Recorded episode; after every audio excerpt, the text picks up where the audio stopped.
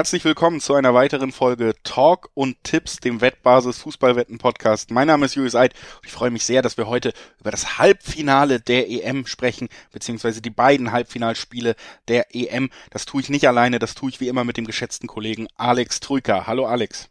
Hallo Julius, Servus. Es geht los mit den Halbfinals. Äh, ab morgen Dienstag ist es dann, geht es los. Wir haben noch zwei Spiele, die uns dann sagen werden, wer im Finale der EM antreten wird.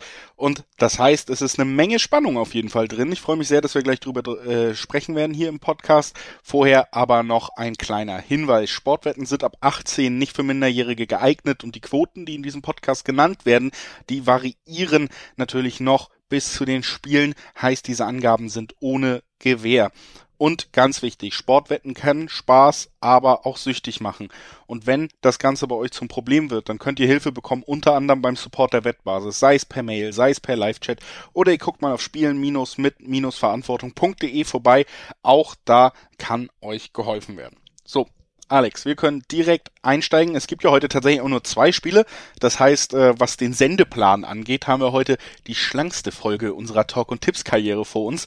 Gibt natürlich aber trotzdem eine Menge zu besprechen, denn es sind ja sehr wichtige Spiele. Es sind die Halbfinals der Europameisterschaft und im ersten Spiel würde ich sagen, haben wir direkt mein Highlight dieser Halbfinals eher noch, obwohl auch das andere natürlich einige gute Geschichten und Potenzial bietet, aber hier haben wir Italien gegen Spanien, die spielerisch wohl besten Mannschaften des Turniers oder ansehnlichsten Mannschaften des Turniers, würde ich sagen, die jetzt aufeinandertreffen. Ein, ein spannendes Duell, was ich mir auch als Finale hätte vorstellen können, wenn der Turnierbaum es zugelassen hätte.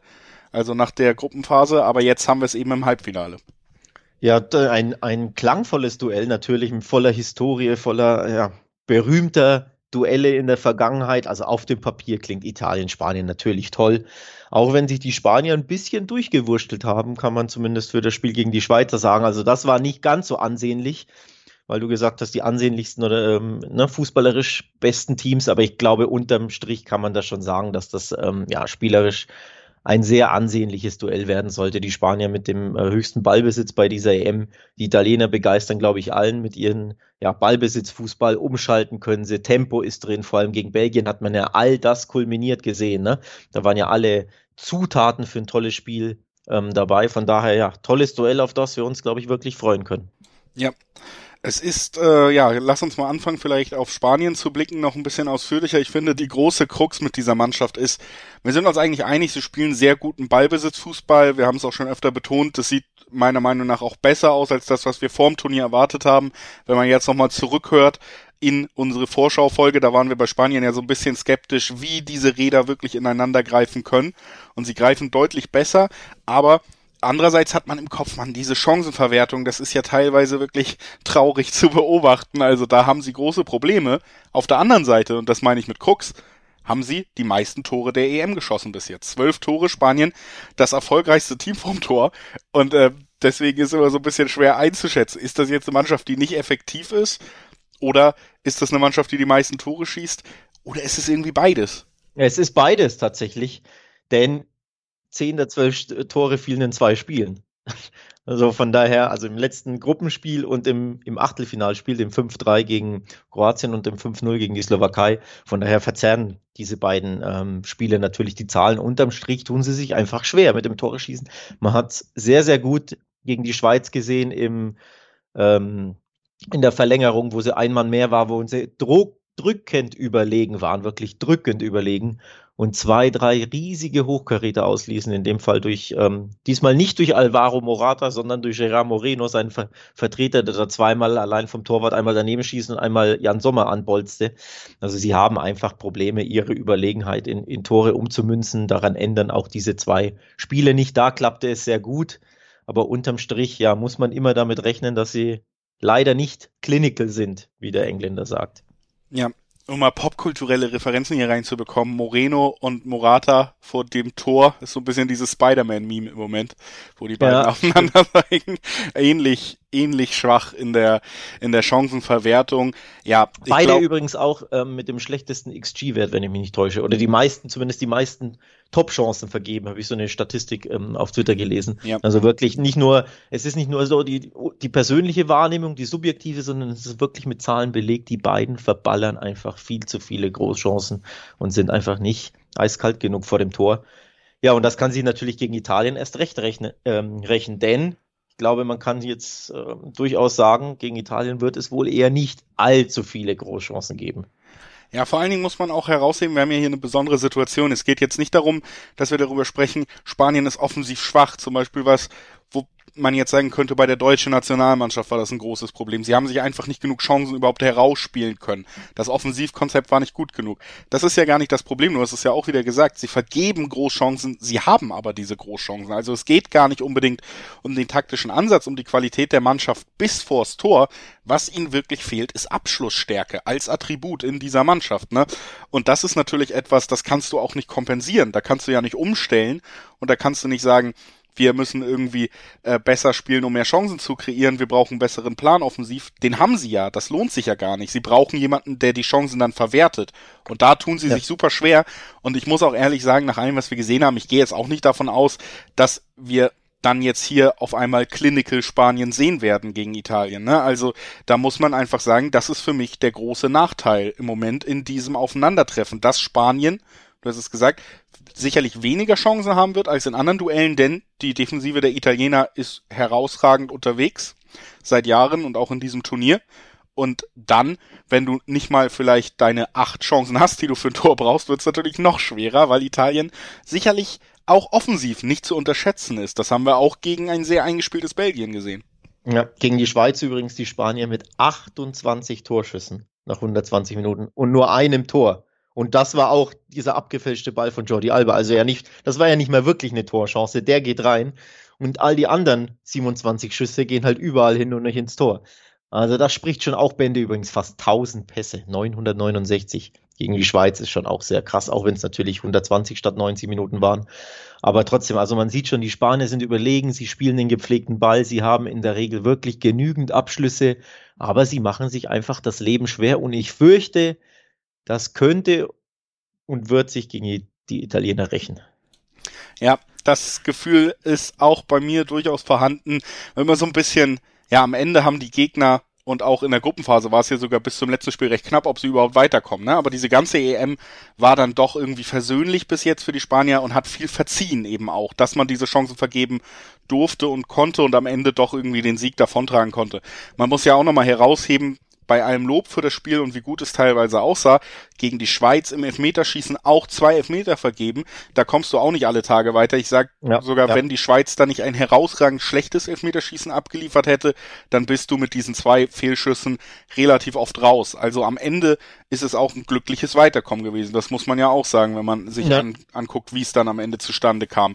Und das ist bei Italien das muss man herausheben, eben noch nicht einmal der Fall gewesen. Ne? Die haben jedes Spiel gewonnen als einzige Mannschaft in diesem Turnier und das haben sie auch immer verdient getan. Es gab kein Spiel, in dem Italien an diesem Favoritenstatus, den sie relativ schnell sich erspielt haben, irgendwelche Zweifel haben aufkommen lassen.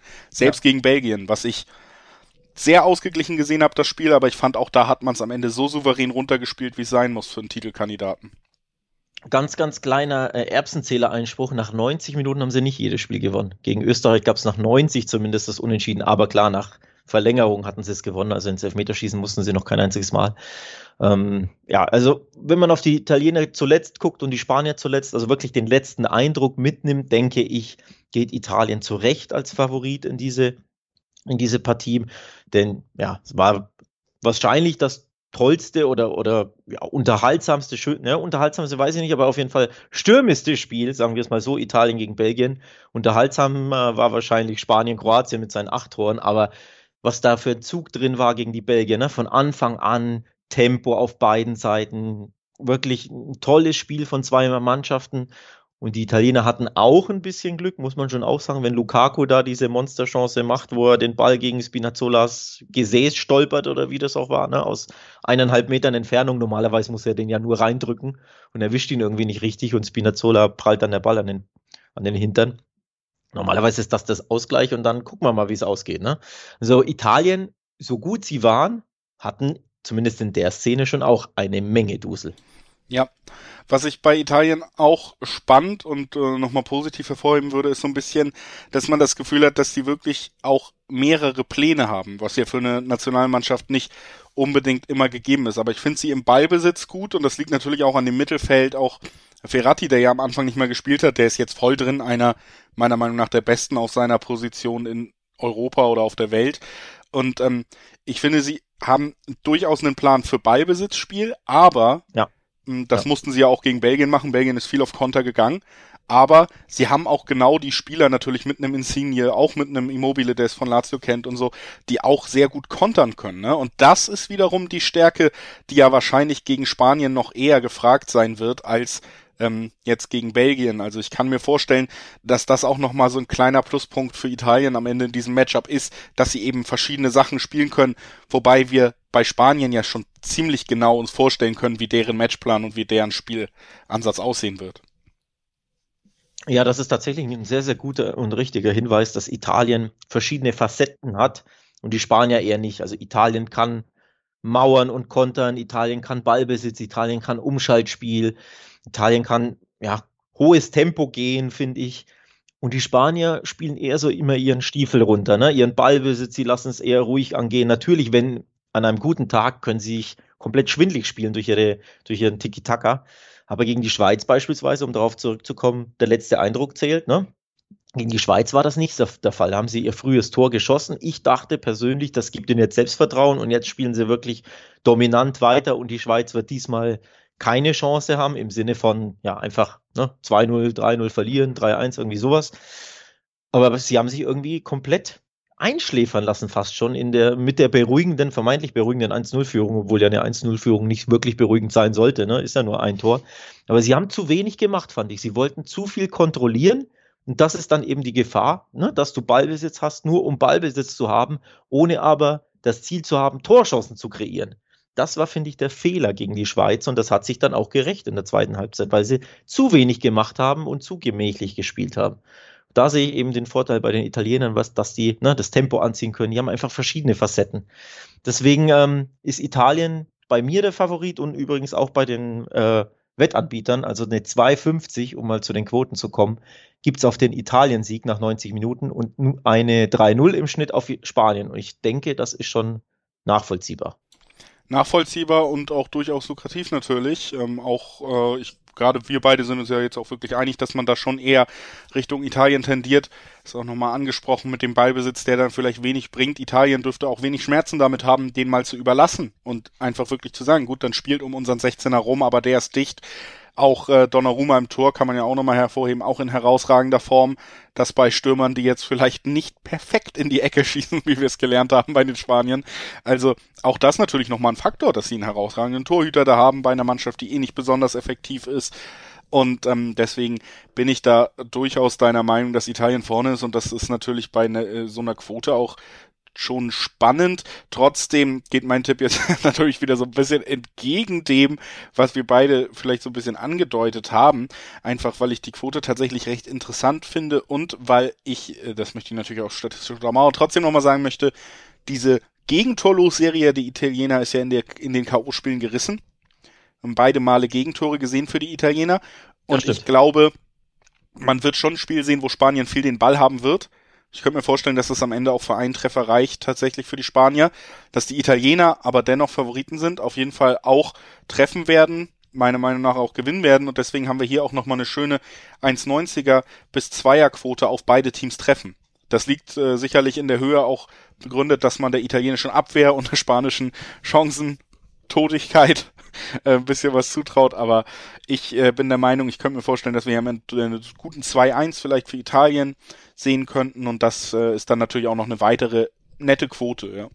Ja, finde ich auch, dass Italien übrigens Favorit ist, hat ja einen großen Grund, sie sind da 32 Spielen umgeschlagen. Das ist eine absolut herausragende Sache. Also so ein Lauf, absoluter Wahnsinn. Und bei der EM haben sie ja auch den neuen Gegen äh, Torlosrekord aufgestellt, ne? Von ähm, Donnarumma, weiß ich jetzt gar nicht, wie viele Minuten es waren. Ähm, wurde zwar natürlich dann gebrochen durch Österreichs ähm, Tor, in, äh, in der Verlängerung, aber nichtsdestotrotz, ne, da zwei äh, ja, tolle Rekorde oder tolle Bestmarken ähm, aufgestellt. Also das ist auch, denke ich, schon auch mit ein Grund, warum Italien hier als Favorit geht, äh, ins Rennen ge geht und warum es nicht komplett ausgeglichen ist. Denn man könnte ja Argumente finden, dass man sagt, das ist ein komplettes 50-50-Game. Ist es irgendwo auch, aber trotzdem, ich denke, es ist schon berechtigt, dass Italien leichter Favorit ist. Ja, wenn natürlich saftige Dreierquoten abstauben will, der setzt einfach mal auf Spanien. Ich glaube, da macht man eigentlich so viel falsch nicht, wenn man sagt, das ist ein 50-50-Game eigentlich. Ne? Und dann gibt es Dreierquoten, finde ich interessant. Persönlich, mein Bauchgefühl sagt mir, es wird zu Ende gehen für die Spanier. Die, der Weg ist hier zu Ende. Leider, die Stammzuhörer und du, ihr wisst natürlich, ja, ich, mein Herz schlägt so ein bisschen für die Spanier. Ich wünsche ihnen natürlich das Final, äh, den Finaleinzug, aber ich kann es mir ehrlich gesagt nicht vorstellen. Ähm, also ich habe die Italiener einfach auf dem Zettel, das ist auch irgendwo Bauchgefühl, weil ich sie besser fand, weil mich die Spanier auch in der Abwehr nicht überzeugen, also auch gegen die Schweiz, dieser Lapsus da hinten, ne? absolut vermeidbares Gegentor. Ähm, sie sah nicht immer sicher aus gegen die Kroaten, drei Tore kassiert, das musst du auch erstmal schaffen gegen die bis dahin sehr, sehr biederen Kroaten und vorne verschießen sie zu viel. Sie sind sehr konteranfällig. Das sind für mich alles so Gründe, dass ich sage, ich glaube, Italien kommt weiter.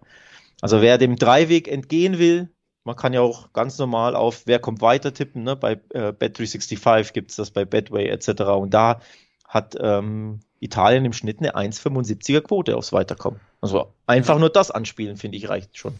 Ja, auch, das ist natürlich auch ein sinniger Tipp, weil man auch sagen muss, so auch wie sich Spanien vorm Tor und auch im letzten Elfmeterschießen präsentiert hat. Wie gesagt, normalerweise sollte da Italien auch die besseren Karten haben am Ende, ne? Also das kommt natürlich auch noch dazu. So, bevor wir zum zweiten Spiel kommen, Alex, habe ich aber noch eine wichtige Frage, die wir jetzt mal hier kurz klären müssen, die mich dann doch beschäftigt in diesem Aufeinandertreffen. Roberto Mancini oder äh, Luis Enrique, wer ist besser gekleidet so stylmäßig? Was ist da los? Das, das ist jetzt wichtig, ne? Ja. Äh, weiß ich nicht. Naja, das ist natürlich hier maßgeschneiderter Anzug, kann man sagen, das toppt nichts.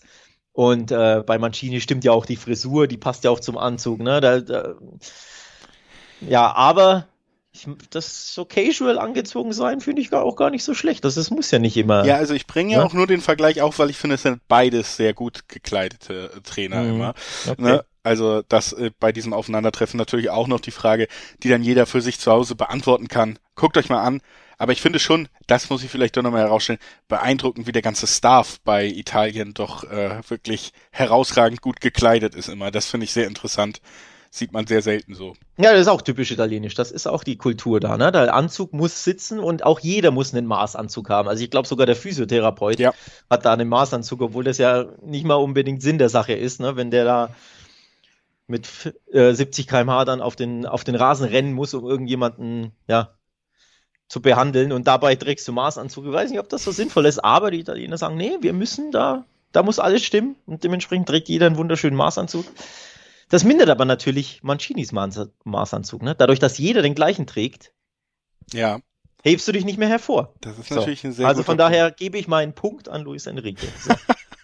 Okay, gut, dann wissen wir Bescheid, zumindest da gewinnt Spanien für den äh, auch nicht voreingenommenen Alex Trüger bei diesem Duell. Bevor wir jetzt zum zweiten Halbfinale gehen, möchte ich euch auch nochmal darauf hinweisen, dass ihr vielleicht keine Outfit-Infos, aber sonst eigentlich alle Informationen, die ihr braucht rund um die EM, auf wettbasis.com in Artikelform finden könnt. Auch nochmal Spielvorschau natürlich auf die beiden Halbfinalpartien, News rund um das Turnier und auch darüber hinaus.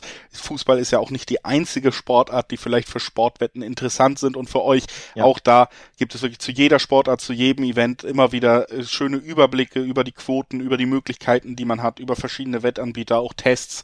Also ein äh, Rundum-Paket, was wir euch da nochmal ans Herz legen wollen. Guckt gerne auch auf der Website vorbei, ja. webbasis.com. Aktuell übrigens, ähm, um das weiterzuführen, Copa America Vorschauen gibt's viele und die NBA Playoffs stehen an. Also auch dazu gibt's Vorschauen, Tipps, Analysen, Prognosen in Schriftform auf der Wettbasis. Also guckt euch da gerne mal um, da gibt es einigen guten Content. Ja, da kann ich mich nur anschließen. Und äh, wir gehen zum zweiten Spiel, was wir heute eben dann noch auf der Uhr haben. Es ist das Duell zwischen Heimmannschaft England ab jetzt ja sowieso auf jeden Fall. Also wenn sie noch weiterkommen sollten, bleibt's auch so.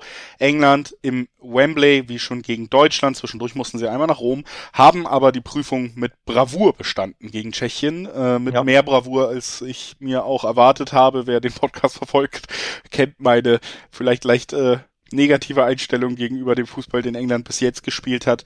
Aber es gab einen deutlichen Sieg und jetzt geht's gegen die, ja, die Storyline dieser EM am Ende, ne, mit e äh, mit EM, mit Dänemark. Also, die haben so ein bisschen natürlich auch immer noch eine emotionale Welle, die sie trägt, sind am Ende auch weitergekommen in einem Spiel, was nochmal recht knapp wurde, aber ich finde auch Dänemark ist verdient weitergekommen. Also wir haben hier ein Duell so ein bisschen zwischen natürlich zwei, zwei Stories stehen dahinter, ne? Die Dänemark-Story oder natürlich kommt er, is it coming home? really? Also sehr spannend. Das nächste Heimspiel, ne? Das äh, macht mir das Ganze so ein bisschen madig, muss ich ehrlich zugeben. Also, dass England mit einer Ausnahme nur Heimspiele hatte, finde ich nicht so geil gebe ich ehrlich zu. Also das ist auch irgendwo ein bisschen ganz, oder was heißt ein bisschen, ein ganz klarer Wettbewerbsnachteil für die Kontrahenten der Engländer. Natürlich für die Deutschen erst recht, ne? Die da in Wembley ran mussten und jetzt für die Dänen eben auch.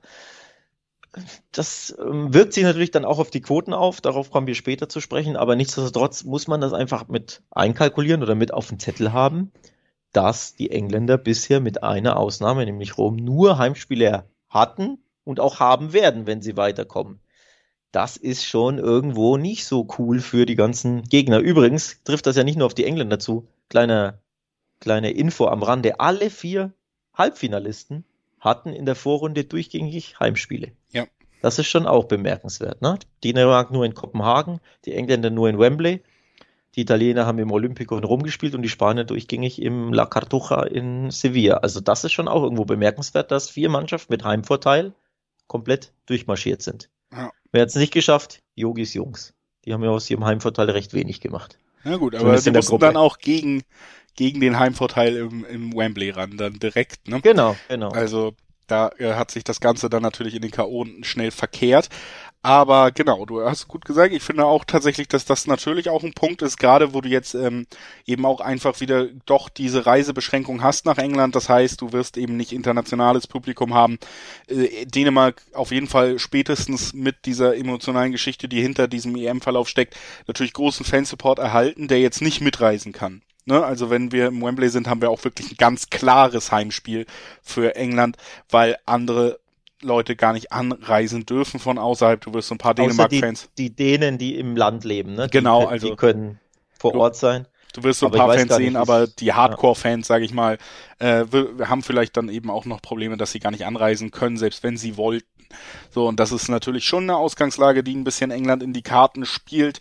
Und dazu kommt natürlich jetzt auch nochmal wirklich endlich mal ein überzeugendes Ergebnis. 4 zu 0 konnte man gewinnen gegen die Ukraine, obwohl man, ja, also das war so ein Spiel so ein bisschen, da hat man sich auch gefragt, wie die Ukraine es bis dahin geschafft hat. Das war ja schon, würde ich sagen, wir hatten so viel spannende Spiele, so viel enge Duelle und das war jetzt einfach eins, wo ein riesiger Klassenunterschied auf dem Platz zu sehen war. Deswegen ganz schwer auszumachen, was das wirklich über die Leistungsfähigkeit von England sagt, weil da dieser Unterschied so groß war, ne? Ja, vor allem, weil die Ukraine irgendwie zu, zu lasch, zu leichtfertig, vor allem bei Standards war. Also es war ja nicht, jedes Spiel war ja nicht brillant, äh, Tor, nicht Spiel, nicht jedes Tor war ja brillant im Tiki-Taka herausgespielt. Ne? Da waren ja auch einige Standards dabei, wo sie, wo, wo ähm, die Ukraine komplett gepennt hat, ne? Bei Maguire und bei Henderson zum Beispiel. Also das kann ja jeder Drittligist besser verteidigen. Von daher, da war einfach die Ukraine nicht auf der Höhe und weniger England so brutal stark. Natürlich ist jetzt das Narrativ ein bisschen anders aufgrund dieses Ergebnisses. Ne? Die ganze Presse feiert natürlich die Engländer, klar auch zu Recht, aber in dem Fall war eher die Ukraine zu schwach als England zu stark, finde ich zumindest mit Blick auf die Tore, wie sie zustande gekommen sind. Ähm, also das sollte man schon auch ein bisschen auf dem Schirm haben, aber nichtsdestotrotz natürlich England durchmarschiert bisher, jedes Spiel gewonnen, jedes Spiel nach 90 Minuten. Nee, nicht jedes Spiel, gab ja ein Unentschieden, sorry. Gegen Schottland habe ich völlig vergessen. Ähm, also dieses eine Unentschieden, aber ansonsten durchmarschiert, alle Spiele gewonnen, auch nach 90 Minuten und, und das ist das Beeindruckende, ohne Gegentor bisher. Ja. Davor muss man, glaube ich, schon seinen Hut ziehen, auch wenn wir hier in diesem Podcast in Person des Ko äh, Kollegen Julius Eid, die Engländer hier und da mal kritisiert wurden, aber ohne Gegentor ins Halbfinale marschieren, das ist wirklich herausragend.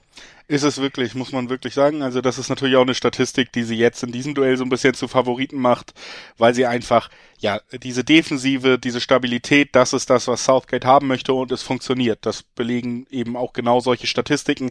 Es funktioniert herausragend, man konnte sie noch nicht überwinden und wenn das Dänemark nicht gelingt, diese Offensive ist mit der individuellen Qualität von England halt einfach immer in der Lage, einen Treffer zu erzielen. Wie du gesagt hast, in jedem Spiel bis jetzt reicht dieser eine Treffer dann auch. Also mehr brauchst du dann am Ende vielleicht gar nicht. Ansonsten vielleicht nochmal die Zeit hier, diesen Podcast endlich auch mal zu einem Verschwörungstheorie-Podcast zu machen. Alex, jetzt mal äh, unter uns. Mit, Jetzt kommt was zu Sancho, oder? Ja, mit Jane Sancho. Wir, äh, man redet viel drüber, auch die Leute in England sind eigentlich unzufrieden. Er darf nicht spielen, er darf nicht spielen. Dann gibt es ja die Info, dass er jetzt zumindest äh, schon mal die Übereinkunft, die generelle Übereinkunft zwischen Dortmund und Manchester United gibt. Er wird also bald ein Premier League-Spieler sein und das befördert ihn direkt in die Startelf.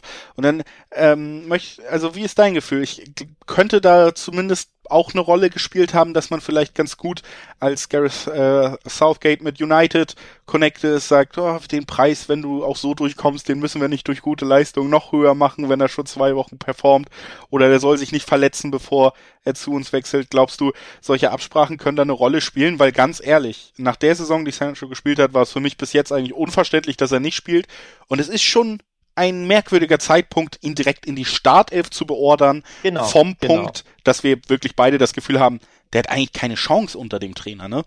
Ja, ja, genau das ist es ja. Er ist gar nicht gespielt. Also hier, was waren es, acht Minuten äh, kumuliert, äh, lass es zwölf sein, ich habe keine Ahnung, also wirklich unfassbar wenig. Und dann direkt in die Startelf. Übrigens nehme ich das dem Kollegen Southgate persönlich übel, wirklich persönlich, denn ich habe um ein Abendessen gewettet und habe die Wette verloren. Ich habe nämlich gesagt, Sancho wird nicht starten, weil ich mir das nicht vorstellen konnte, dass er direkt beginnt nach seinem, nach seinem Wechsel. Und ein Freund von mir hat eben gesagt, der im englischen Fußball etwas näher verbandelt ist, hat gesagt, pass auf, sobald er zu United wechselt, sobald der Wechsel durch ist, wird Sancho spielen. Ich habe ein Abendessen dagegen äh, gewettet und habe es verloren. So, also von daher bin ich persönlich sauer, ob, dieser, ob dieses Vorgangs und kann ihn mir auch nicht wirklich anders erklären, denn es macht ja keinen Sinn, ne? dass er erst gar nicht spielt und dann plötzlich Startelf. Außer eben, ja, da gab es vielleicht die kleine Direktive von Man United. Wer weiß, wir werden es nie auflösen können, aber ich bin um ein Abendessen ärmer, von daher nicht so schön. Ja, schön aber, dass das vielleicht dann die Geschichte ist, die dich so ein bisschen zu mir auf die dunkle Seite zieht. Ich war ja immer schon negativ eingestellt gegenüber diesen Engländern. Vielleicht haben wir dich jetzt auch mal äh, rüberbekommen. Du hast sie ja doch immer positiver gesehen als ich. Nee, aber äh, spannende und auch komische Geschichte um Jaden Sancho. Das muss man, denke ich, auf jeden Fall festhalten. Wir haben jetzt ein bisschen die Engländer gelobt, gerade die Defensive, natürlich in der Offensive vor allen Dingen individuelle Qualität. Das hat sich jetzt auch gegen, trotz des hohen Ergebnisses gegen die Ukraine in meiner Einschätzung nicht wahnsinnig geändert. Wie du auch gesagt hast, gab, es gab Standardtore. Es war jetzt kein ähm, herausragendes Fußballspiel von England tatsächlich trotz des hohen Ergebnisses. Man verlässt sich da weiterhin auf die Klasse. Natürlich, der Knoten bei Harry Kane ist geplatzt. Auch das nochmal eine gute Nachricht für diese Mannschaft. Natürlich, das ist so. Auf der anderen Seite haben wir die Dänen, über die müssen wir natürlich auch noch sprechen, wenn wir jetzt über das Duell zwischen diesen beiden Mannschaften sprechen. Wir wissen, ich möchte es gar nicht immer so weit ausführen, aber diese Geschichte der Vorrunde, dann dieses sensationelle Weiterkommen noch am Ende gegen Russland in einem sehr, sehr wilden Spiel, Parallelspiel Belgien hat auch noch eine Rolle gespielt, war da schon sehr spannend. Und äh, seitdem, sag ich mal, sind sie zumindest sehr abschlussfreudig. Und da bin ich tatsächlich, das ist so ein bisschen dieser Punkt, bei dem ich sehr gespannt bin, ob die es jetzt schaffen können mit dieser ja wirklich auch Idee, dass du dir die Abschlüsse nimmst, auch aus nicht so guten Positionen. Ob das und das funktioniert ja im Moment ganz gut. Sie haben so ein bisschen diesen Lauf. Und da frage ich mich so ein bisschen, ob das vielleicht sogar ein Schlüssel gegen England sein könnte, weil natürlich stehen die tief dann auch, verteidigen sicher, aber wenn du dir aus diesen Halbpositionen zutraust abzuschließen, dann wirst du deine Fernschussmöglichkeiten bekommen gegen England. Wenn da mal einer durchrutscht, frage ich mich immer noch so ein bisschen, stell dir vor, England liegt tatsächlich mal zurück. Ich habe diese Mannschaft dann noch nicht komplett aufdrehen sehen und offensiven Traumfußball spielen sehen. Also Außenseiterchancen, sollte Dänemark irgendwie das erste Tor gelingen, sehe ich da schon. Ja, ähm, absolut. Außenseiterchancen haben sie. Schade ist es nochmal, um das äh, zu, zu wiederholen, dass es in England stattfindet, in, in Wembley. Also ich hätte es wirklich cool gefunden, wenn das einfach auf neu, neutralen Terrain stattfindet. Ähm, das Spiel, dann hätte ich die Chancen von Dänemark wirklich auch nochmal höher gesehen. Dann wäre das für mich ein, ja, ein tolles Spiel gewesen. So ist England für mich irgendwo der mehr oder weniger klare Favoriten. Das zeigen ja auch die Quoten. 1,70, 1,75 gibt es auf den England-Sieg. Ne? Das ist für ein Halbfinale schon ziemlich ungewöhnlich. Wir hatten die anderen Quoten im anderen Halbfinale. Ne? Die könnten ja kaum höher sein auf beide Mannschaften. Und dann hier eine 1,70, das spricht schon eine klare Sprache. Und das ist auch gerechtfertigt, muss ich ehrlich sagen. Also ne, die Einzelquote ist für mich völlig gerechtfertigt. England hat ein Heimspiel, spielt in Wembley. Eine Handvoll Dänen werden natürlich da sein, aber mehr auch nicht. Ich denke, der Heimvorteil wird sich am Ende auch ähm, bemerkbar machen. Leider, Klammer auf, Klammer zu. Ähm, ich würde mich freuen, wenn es ein, ja, ein tolles Spiel, ein Schlagabtausch wäre, unberechenbar, aber ich kann es mir einfach nicht wirklich vorstellen, muss ich ehrlich sagen. Liegt auch daran, wenn wir auf die letzten Auftritte so ein bisschen zurückblicken, haben wir bei äh, Italien, Spanien auch gemacht. Die Engländer locker durchmarschiert, konnten sich ja schonen gegen die Ukraine, haben ja hinten raus dann die ganzen Stammspieler auch ausgewechselt, ne? Harry Kane etc. Und die Dänen haben bis zum letzten Blutstropfen kämpfen müssen um dieses 2-1 gegen die Tschechen und waren auch komplett platt. Die waren ja wirklich fertig. Die waren komplett müde und müssen jetzt auch noch aus Baku anreisen. Hier keine Ahnung, wie viele Stunden äh, Flugreise. Also auch das Körperliche, ne, die, die Erschöpfung spielt bei Dänemark schon auch eine Rolle. Nicht nur, dass sie auswärts ran müssen. Ja, Baku auch so ein Punkt, natürlich auch die Temperaturen, die vor Ort waren, nochmal ein äh, Level, ja, was das Ganze Grad oder so ja, hat's da, ne? Nochmal ja. auch den Körper mehr belastet. Ich erinnere mich, in der ersten Halbzeit gab es dann irgendwann eine kurze Verletzungsunterbrechung. Ich war mir unsicher, ob die alle sich Wasser über den Kopf gekippt haben oder ob da wirklich jeder Spieler schon so dermaßen schwitzt, weil die wirklich alle komplett durchnässt waren schon. Also das war wirklich auch natürlich von den Umständen sehr anstrengendes Spiel für Dänemark und wie gesagt, ja, schussfreudig, aber ähm, England lässt wenig zu. Man braucht immer auch einen guten Tag, damit diese Fernschüsse reingehen. Das ist jetzt nicht, äh, sind keine Schüsse, die sichere Tore sind, die Dänemark sich erspielt. Standardstärke konnten sie bis jetzt drauf bauen. England ist mit die beste Standardmannschaft, defensiv wie offensiv. Auch da werden sie es ihnen schwer machen. Tatsächlich zum Beispiel auch eine Quote dann eben, die ja gegen ein spektakuläres Spiel spricht, was wir uns natürlich wünschen würden. Aber beide Mannschaften treffen, hat nur 1,6, äh, beide Mannschaften treffen nein. Also nur ein Team trifft oder gar keins, hat nur 1,6er, 1,7er Quoten, was ja auch schon ein bisschen aussagt. Auch das ist sehr realistisch. Und in die Kerbe schlage ich tatsächlich leider auch. Ich könnte mir gut vorstellen, dass England hier weiterkommt, weil eben die Null wieder steht.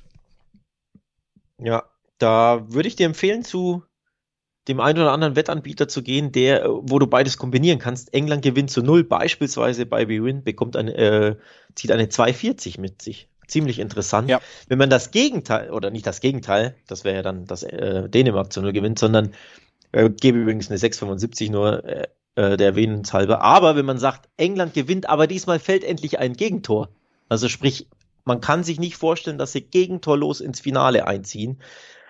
Wenn man da also tippt England gewinnt und beide treffen 4,25 bei Bwin.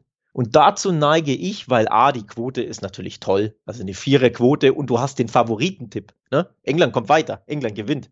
Das ist der Favoritentipp. Da eine 4 ist super lukrativ. Plus, irgendwann muss doch mal ein Gegentor fallen für Pickford. Also er, er ist, er spielt ein herausragende, äh, herausragendes Turnier, aber ganz so sicher war er die, gegen die Ukraine ja nicht immer. Ne? So. Ja. Und irgendwann muss ja auch mal ein Tor fallen. Also du kannst ja immer mal ein Gegentor kassieren, Standard, Elfmeter, abgefälschter Schuss. Ja, man kennt ja die englische Fußballhistorie. Das bewahrt er sich natürlich fürs Finale auf, wo es dann irgendwie drei Gegentore in 20 Minuten gibt und ähm, Wembley weint.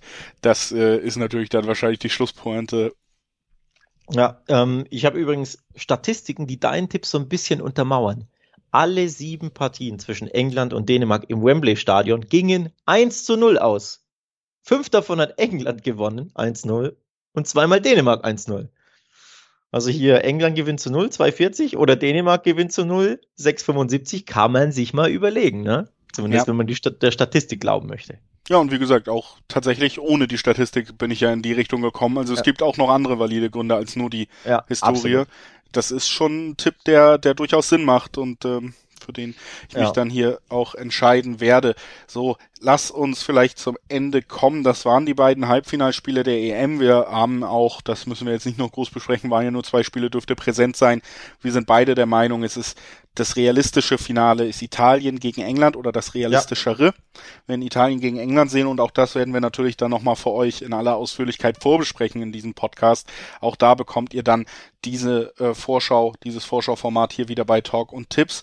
Bis dahin wünschen wir euch äh, schöne Fußballtage, spannende, hoffentlich auch attraktive Halbfinals, vielleicht sogar attraktiver, als wir hier durchblicken lassen haben, zumindest bei England gegen Dänemark wäre es ja schön, und emotional vielleicht auch schön für manche, wenn die dänische, ja, der dänische Traum doch noch ein bisschen weitergehen kann. Ne? Absolut.